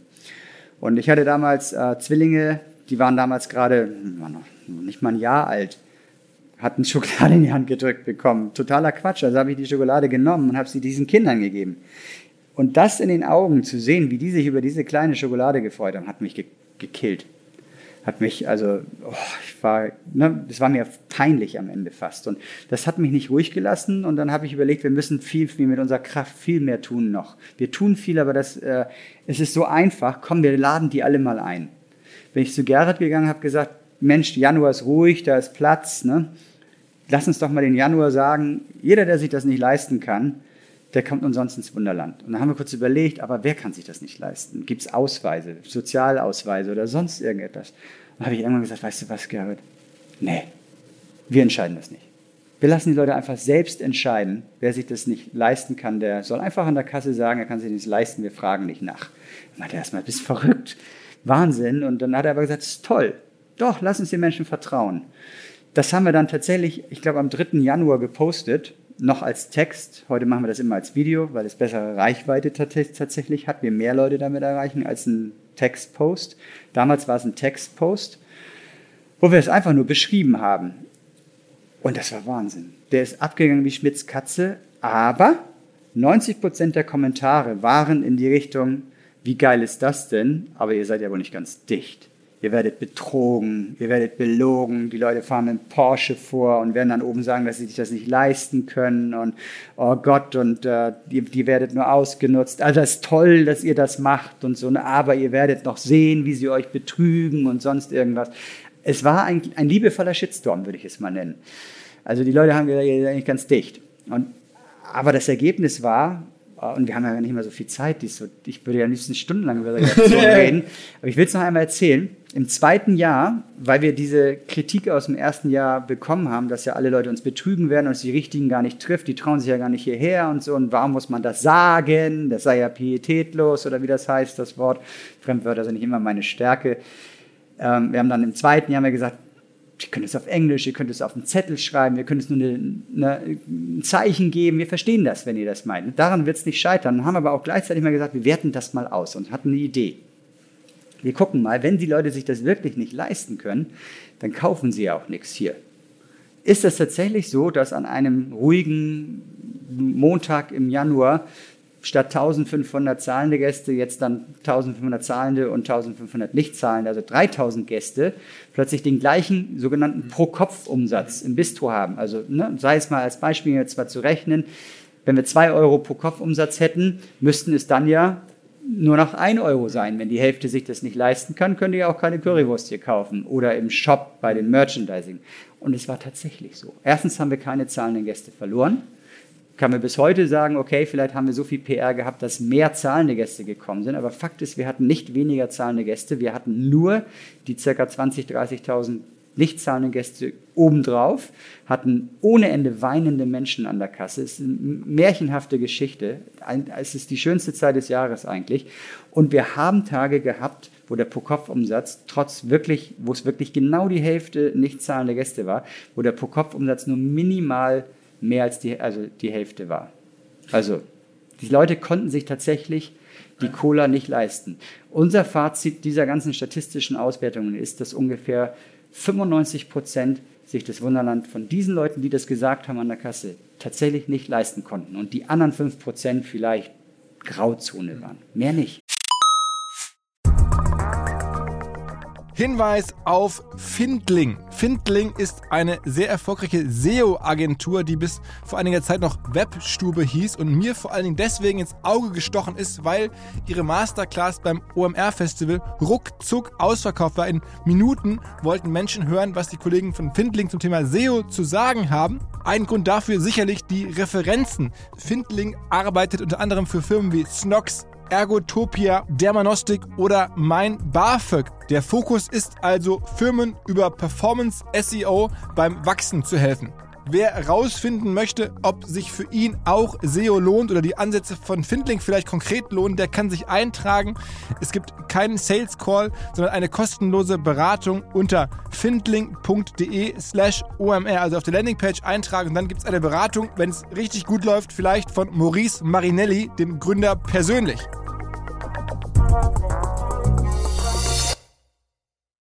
Zurück zum Podcast. Also, wenn man das so hört, dann, dann bist du ja auch, also eigentlich marketingmäßig, du machst doch kein Marketing, du machst ja eigentlich, du bist ja PR-Jongleur, du bist ja PR-Künstler. So ein bisschen auch. Und diese Videos, die du machst, die dann aufgegriffen werden, ähm, die Aktionen, die ihr macht, die Position, die ihr einnehmt, das ist ja alles eine, auch eine ganz große PR-Kunst und, und irgendwie Leute zu begeistern oder auch die Presse zu begeistern, Stories zu erzeugen, die dann weiterreisen. Ist das fair, das so zu sagen? Und machst, und machst du dir Sorgen, dass diese Landschaft, dein Resonanzboden am Ende, nämlich die, die ganzen Medienwelt, dass die immer weiter schrumpft und sich immer weiter auf äh, weniger Leute nur noch erreicht und die großen Plattformen am Ende sind, die die Leute nur noch erreichen, weil eine Mopo ein Abendblatt oder die, die großen PR-Träger der letzten Jahrzehnte, die werden ja kleiner. Das ist eine Katastrophe. Also aus meiner Sicht ist es wirklich eine Katastrophe, weil wenn du heutzutage schon von zwei, drei Großkonzernen gesteuert wirst, was du an Meinungsbildung überhaupt bekommst. Ne? Ich habe fünf, sechs Mal bei, auf AfD-Seiten geschrieben, was seid ihr denn für Arschlöcher? Facebook denkt jetzt, dass ich die AfD mag. Und je mehr ich sozusagen schreibe oder mich sozusagen äh, streite mit Menschen, die nicht gerade sehr Nächstenliebe als Thema Nummer eins in ihrem Leben haben, desto mehr denkt Facebook, mich interessiert das und nimmt mich weg aus normalen Boulevard oder sonstigen Themen und zeigt mir nur noch so einen Scheiß an. Also ich kann mich nur noch ärgern, eigentlich. Ich müsste mich jetzt eigentlich, ich müsste mich auf Tierseiten irgendwann mal ein bisschen rumtummeln, damit ich wieder liebevolle Facebook-Sachen bekomme, äh, weil Umsatz generiert werden soll. Es soll auch Google versucht dir ja sozusagen vorzugaukeln. Amazon, wenn sie dir vorschlagen, was du kaufen sollst, sie versuchen nur noch deinen Geschmack zu treffen. Damit verlierst du komplett eine Breite. Komplett. Und wenn ich eine Zeitung früher aufgeschlagen habe, konnte ich sicherlich das überblättern, was mich nicht interessiert hat, aber ich habe es wahrgenommen. Ich habe auf der ersten Seite als Kind, als Jugendlicher die Politik sicherlich in der Morgenpost Damals war es immer noch so die ersten zwei, drei Seiten Politik, glaube ich, wenn ich es richtig erinnere, habe ich immer überblättert, aber ich habe die Überschriften schon noch wahrgenommen. Heute kriege ich sie nicht mehr mit weil mir Google, Facebook, Amazon vorgeben, was ich kaufen könnte oder konsumieren könnte. Und das ist willkürlich, das ist manipulativ und das ist wahnsinnig gefährlich. Das heißt, der richtig gute Journalismus, der teuer ist, der wahnsinnig viel Geld kostet, der ist nicht mehr finanzierbar. Deswegen bin ich auch so ein Wahnsinnsverzechter der GEZ-Gebühren und verstehe nicht diese vielen Kampagnen auch auf Facebook, dass man die doch endlich abschaffen muss und dass Geldverschwendung, es eine Milliarde für Fußball ausgegeben werden muss. Klar kann man darüber diskutieren, aber es muss sie weitergeben. Es muss einen möglichst neutralen Bildungsauftrag geben. Aber um deine Frage zu beantworten, ich mache mir um diese Medien wahnsinnige Sorgen. Die, die probieren alle möglichen Finanzierungsmodelle im Internet aus, ne? versuchen Pay-Grenzen aufzu Pay-Sperren aufzubauen und manche scheitern, manche nicht ähm, weil sie sich finanzieren müssen, Bannerwerbung nicht mehr das bringt, was es mal alle erhofft hatten in der New Economy Phase. Äh, und wenn du dir anschaust, dass viele Berichte inzwischen dann, dann schreibt die, was weiß ich nicht, Berliner Morgenpost und dann steht unter zuerst veröffentlicht in den Lübecker Nachrichten oder so, ne? Also, weil, weil sie es einfach nur noch picken ja. und dann unten Verweis drauf schreiben, wer es eigentlich geschrieben hat, ohne das zu prüfen oder sonst irgendwas. Das kann nicht die Zukunft sein, das kann nicht das sein, was wir uns wünschen.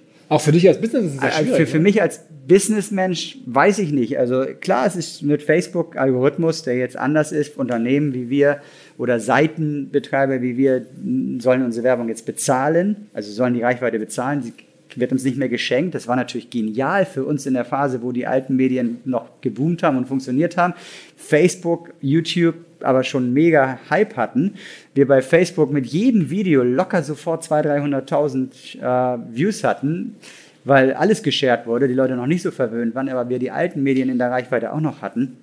Das war natürlich eine geile Zeit, megamäßig. Das ist jetzt auch für uns. Also wir haben gerade vor zwei Wochen, habe ich mit, mit, mit meinen beiden Brüdern und zwei aus unserer Marketingabteilung zusammengesessen und gesagt, haben wir darüber nachgedacht, wo geht's hin? Fürs Wunderland. Wo geht's hin? Machen wir weiter? Einfach menschliche, liebevolle Szenen, stellen das Wunderland in schönen Bildern dar, sind authentisch und sagen unsere Meinung, erreichen damit viele Leute, im Positiven und im Negativen. Im Negativen wird auch geteilt, ne? beides wird geteilt, wenn man jemanden emotional catcht. Wir sind nicht sicher. Ehrlich gesagt sind wir nicht sicher. Das heißt, diese Welt, wie sie für uns bis heute existiert, Medien machen umsonst Werbung für uns, Facebook, YouTube und Co. machen umsonst Werbung für uns, wenn wir gut sind, wird zusammenbrechen. Wir wissen es noch nicht, wo es für uns hingeht. Was aber, wir tun müssen. Aber, aber, so ein paar Logins habt ihr ja. Ihr seid in allen möglichen Reiseführern drin. Also wenn man sich für Hamburg interessiert, ihr seid, glaube ich, die größte Touristenattraktion sogar in Deutschland. Ist das, ist das richtig?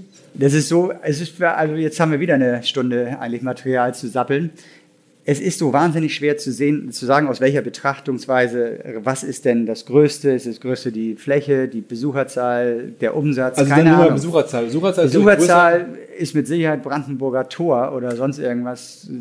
50 Millionen, die da durchlaufen jedes Jahr. Aber jetzt sagen wir mal so eine Freizeiteinrichtung, die man Eintritt bezahlt, hat der Europapark, glaube ich, fünf oder sechs Millionen Zuschauer als Freizeitpark. Da können wir überhaupt nicht, keine Chance. Ne? Wir sagen immer so, vergleichbar ist ein bisschen das Schloss Neuschwanstein, was so von dem musealen Erlebnis Indoor-Sachen so ein bisschen vergleichbar ist. Die haben, glaube ich, 1,3, 1,4 Millionen, so wie wir. Ähm, Museen kannst du alle an der Hand abzählen, die überhaupt so auch nur annähernd in die Reichweite kommen. Von diesen Zahlen her sind wir sicherlich ganz oben irgendwo. Was wir aber unfassbar fanden und was uns auch vom Hocker gehauen hat, ist, das war innerhalb von einem Jahr passierte beides plötzlich. Die äh, Deutsche Zentrale für, Tourismus, für Tourismus aus Berlin, also wirklich der Vermarkter Deutschlands, der hat 40.000 ausländische Besucher Deutschlands befragt. Was fandst du denn am besten in Deutschland? Und da sind wir zwei Jahre in Folge auf Platz 1 gelandet. Okay, krass. Als mich das erste Mal ein Journalist das fragte, weil ich wusste das noch gar nicht, ich habe es von dem erfahren, habe ich nur gesagt, äh, finde den Fehler. Nee, Brandenburger Tor, Schloss Neuschwanstein ist doch auf 1. Aber wo finden wir euch? Wo, auch über die Reiseführer?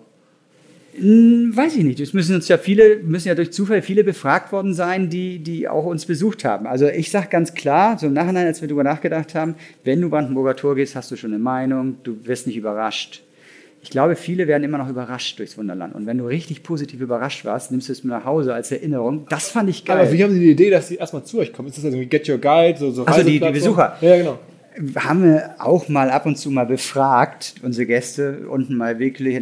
Wir wissen schon, dass, ich glaube, um die 70 Prozent, ich habe es jetzt nicht im Kopf, geben dann an Mund-zu-Mund-Propaganda. Mund -Mund es ist und bleibt das Wichtigste überhaupt, begeisterte Leute hier wegzuschicken, die sorgen dafür, dass sie ihr reden. und ihr macht jetzt also so schon das Schautafel hängen, da kommen jetzt die Besucherzahlen rein aus allen deutschen Bundesländern und dann allen anderen Ländern der Welt, wo die Menschen herkommen das ist jetzt, was ist euer größtes Bundesland, glaube ich, Nordrhein-Westfalen, ne? Mhm. Und dann kommt irgendwann auch schon Österreich als, als Land, irgendwie, dann, dann kommt irgendwie Australien, zigtausend Australier waren schon hier und so weiter. Ja, ist Wahnsinn, wenn man das so sieht. Und äh, da muss man auch bedenken, die ersten Jahre waren wir nur im deutschsprachigen Raum bekannt, weil wir haben ja nie Werbung gemacht. Das heißt, diese ganzen Medien, die man uns geschenkt hat, diese kostenlose Reichweite, war erstmal im deutschsprachigen Raum. Das ist sozusagen die Grenzen mit die ersten englischen Berichte. Russland kamen dann ziemlich früh die ersten Journalisten und waren neugierig geworden. Dann so erst nach fünf Jahren war es eigentlich weltweit angekommen, dieses Thema sozusagen. Diese Viralität unter den Medien sozusagen ist weltweit dann angekommen. Das heißt, die ersten Jahre waren es kaum Ausländer hier und die Zahlen sind, werden also noch viel, viel gigantischer, wenn es von Anfang an diese, diese Verteilung hätte. Also Amerika, wie viele Leute hier aus Amerika auch wegen uns hierher kommen, die also wirklich sagen, Hamburg habe ich nicht so auf der Rechnung gehabt, aber jetzt mit diesem Wunderland da, das muss ich mir mal anschauen. Ich bin Modelleisenbahn-Fan oder so, das ist, hat mich gekitzelt, diese YouTube-Videos. Du bewusst irgendwie Modelleisenbahn-Communities angesprochen, dass du eigentlich Facebook-Seiten von Modelleisenbahn-Leuten in, in, Amerika angeschrieben hast, dass hey, zu, guck mal, was wir hier machen und so? Also wir haben ja vor, ich glaube, zehn Jahren so ein erstes großes Video, wo wir viel Kraft reingesteckt haben. Das Wunderland in vier Minuten hieß das. Da haben wir tatsächlich weltweit alle Foren, alle Modellbahnforen, da haben wir uns Wochen Adressen rausgesucht, gegoogelt, damals wirklich noch anders als heute. Ne? Äh, da gab's, da war Foren ja noch ein Hauptthema und so. Und dann haben wir die alle gebeten, Mensch, wir wollen so ein Video um die Welt schicken. Könnt ihr das nicht als Kettenbrief verbreiten an eure Freunde und so? Bei YouTube damals noch nur, nicht bei, da hatten wir Facebook noch nicht. Da gab es Facebook, glaube ich, in dieser Form noch gar nicht. 1,5 Millionen Fans. Und ähm, das ist durch, durch die Decke gegangen. Es wurde wirklich ein Kettenbrief. Das haben alle Modellbasen-Eisenbahn-Fans weltweit um die Welt geschickt. 20 oder 25 Millionen Views bei YouTube innerhalb von einem Jahr. Also ihr habt so die naheliegenden Marketing-Sachen ja, schon gemacht. Solche Videos haben wir immer wieder gemacht und die liegen alle so bei 20 Millionen. Das dritte Video dieser Generation äh, läuft, ist, ist jetzt gerade angelaufen. Das braucht noch ein bisschen, ist schwieriger geworden. Das zweite hatte auch ganz schnell die 20 Millionen. Das läuft heute noch gut, obwohl wir das eigentlich gar nicht mehr so richtig wollen, weil es ein bisschen veraltet ist. Aber wir stoppen das natürlich nicht. Das hat jeden Tag 10.000 Views ähm, seit fünf Jahren. Und ja, das ist ähm, am Anfang die Basisarbeit unter den Modelleisenbahn-Fans gewesen. Auch wenn wir immer versuchen, uns nicht mehr als Modelleisenbahn zu deklarieren, weil es ja eigentlich eine Welt in klein ist, wo zufällig die Also es war der Nukleus, wo es losging, jeweils immer in den Ländern. Klar, und das ist auch nicht, es sind die emotionalsten. Wenn man jetzt in Amerika jemanden neuen für uns gewinnen will, ist es am einfachsten über das Hobby. Wirklich am einfachsten. Noch, noch zwei Sachen. Eins, diese Plattform, ich habe es gerade schon kurz erwähnt, ich habe hier in so einer Vitrine hier bei euch auch so ein Award stehen sehen von Get Your Guide. Der Gründer war vor kurzem hier im Podcast ähm, ist das ein Thema, das du kennst? Also ist das so eine, so eine, globale Plattform für Touristenattraktionen? Da seid ihr jetzt auch scheinbar ziemlich groß. Nimmst du sowas wahr oder machen das andere Kollegen? Das nehme ich wahr, Und äh, es gibt viele Plattformen, TripAdvisor und was weiß ich nicht alles heutzutage, die ganz wichtig für uns sind, aber sie wollen alle immer so ein Wahnsinnsgeld verdienen. Und äh, wir sind eigentlich sehr, sehr stolz darauf, dass wir bis auf kleine Ausnahmen, Get Your Guide ist so eine Ausnahme, eigentlich immer versucht haben, nee, du sollst hier reservieren. Wir nehmen keine, wir nehmen 50 Cent Reservierungsgebühr.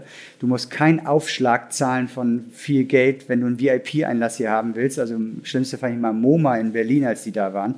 Wenn du das Doppelte gezahlt hast, musstest du nicht warten und hast eine Garderobe umsonst bekommen aber musstest 10 Euro mehr damals zahlen, waren es, glaube ich. Ne? Und Fast-Tickets in irgendwelchen äh, Freizeitparks, wenn du ins Disneyland nach Orlando gehst, kannst du für ein Wahnsinnsgeld dich freikaufen von den Warteschlangen.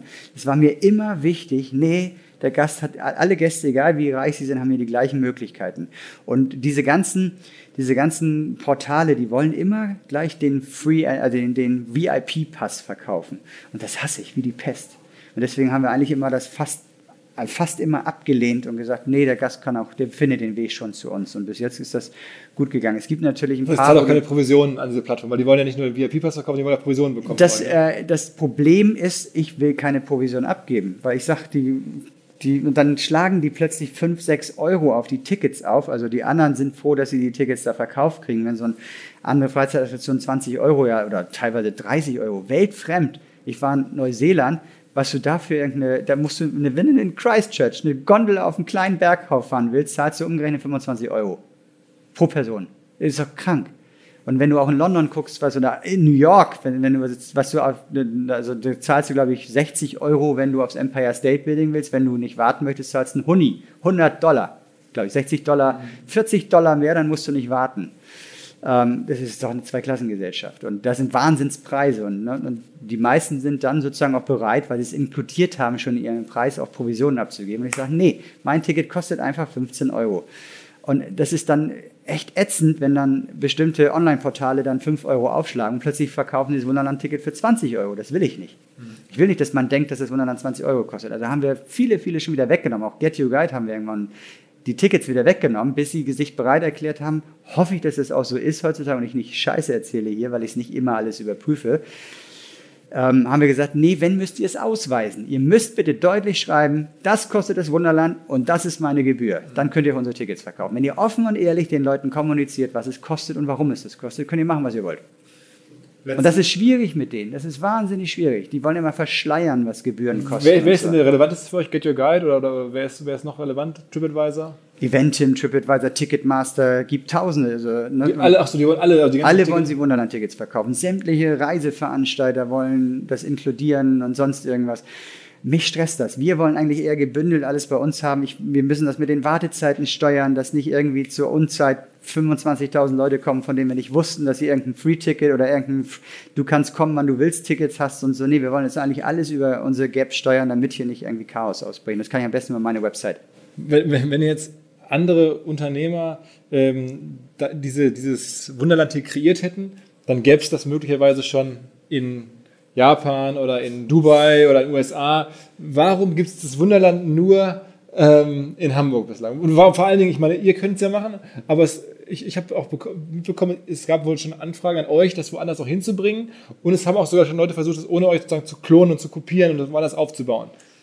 Ich glaube, dass, dass sich 90 Prozent deiner Zuhörer am Ende dieses Podcasts fragen, ist das eigentlich ein Spinner die oder, kann man, geil finden, oder, kann man, oder kann man das glauben, was der mir hier alles für einen Scheiß erzählt?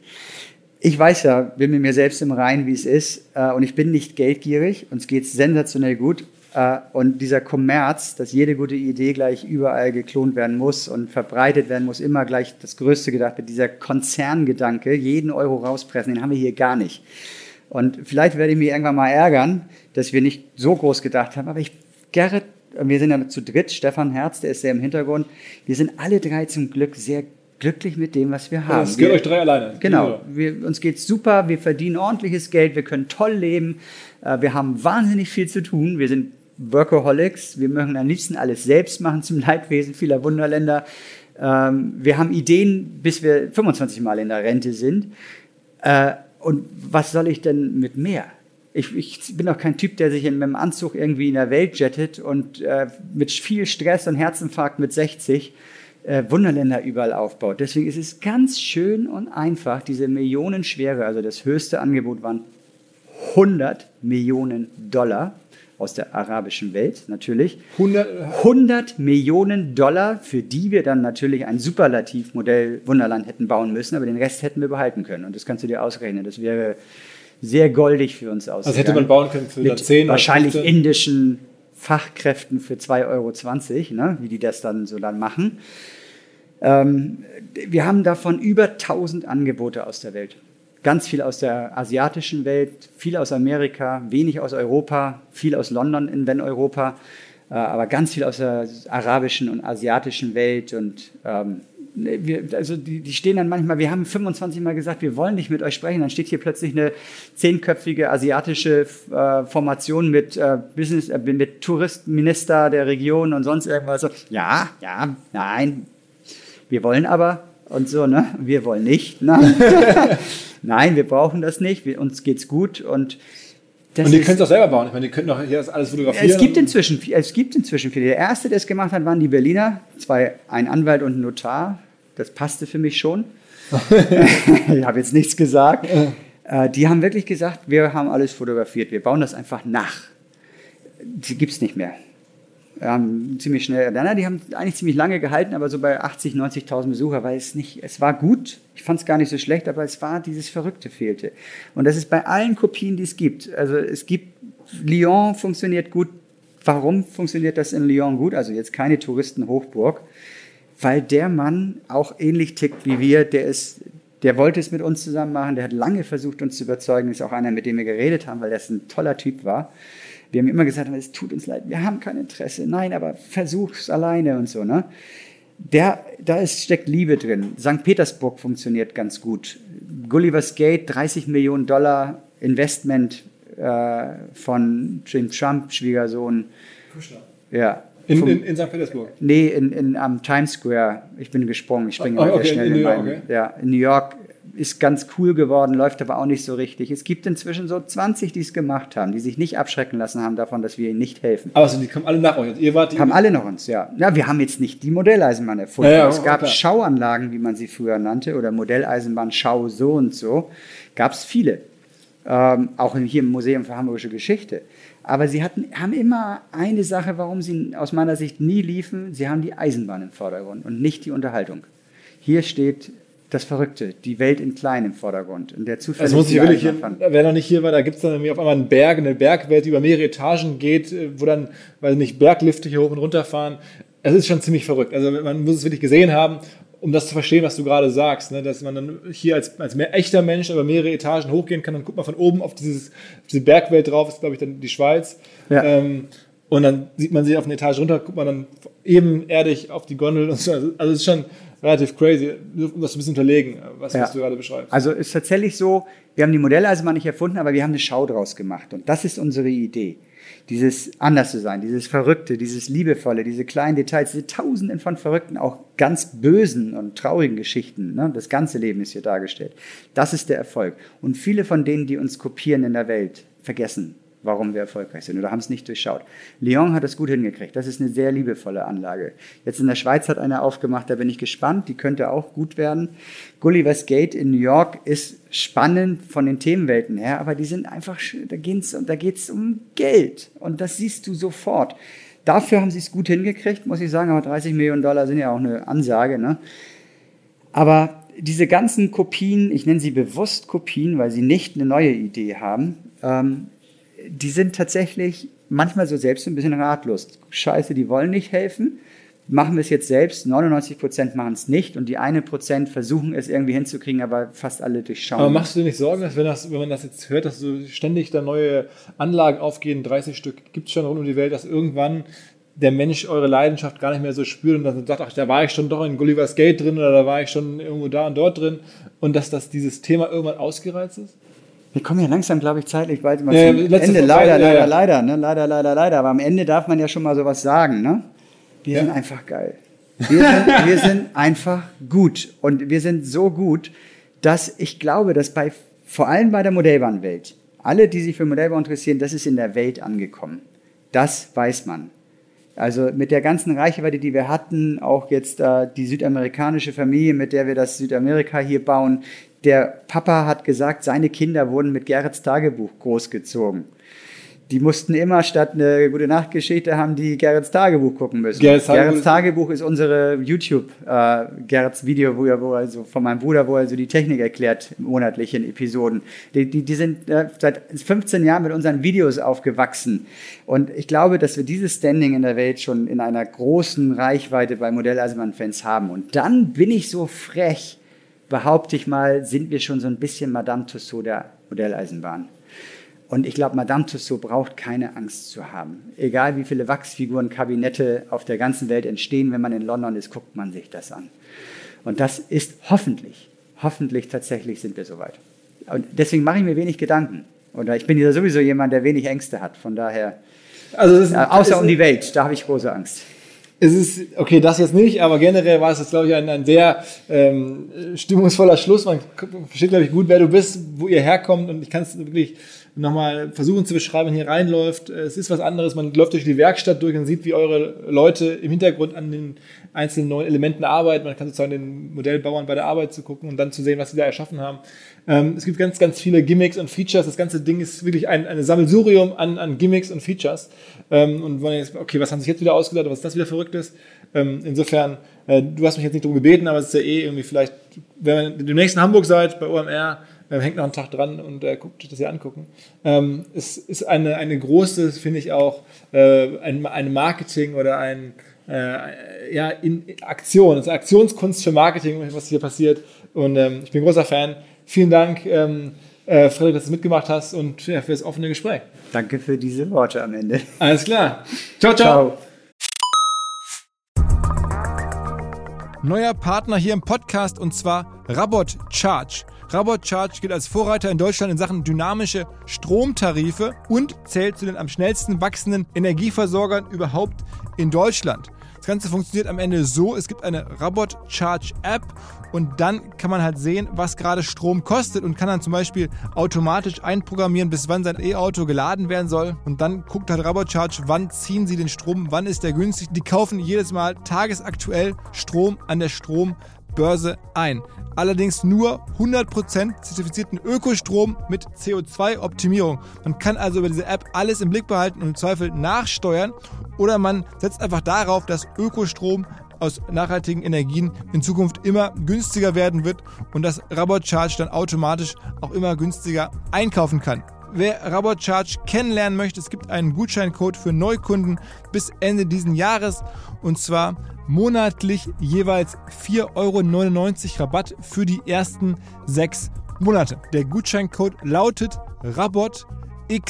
RabotXOMR. RabotXOMR. Alle Infos auch auf rabot-charge.de. Rabot R-A-B-O-T-charge.de.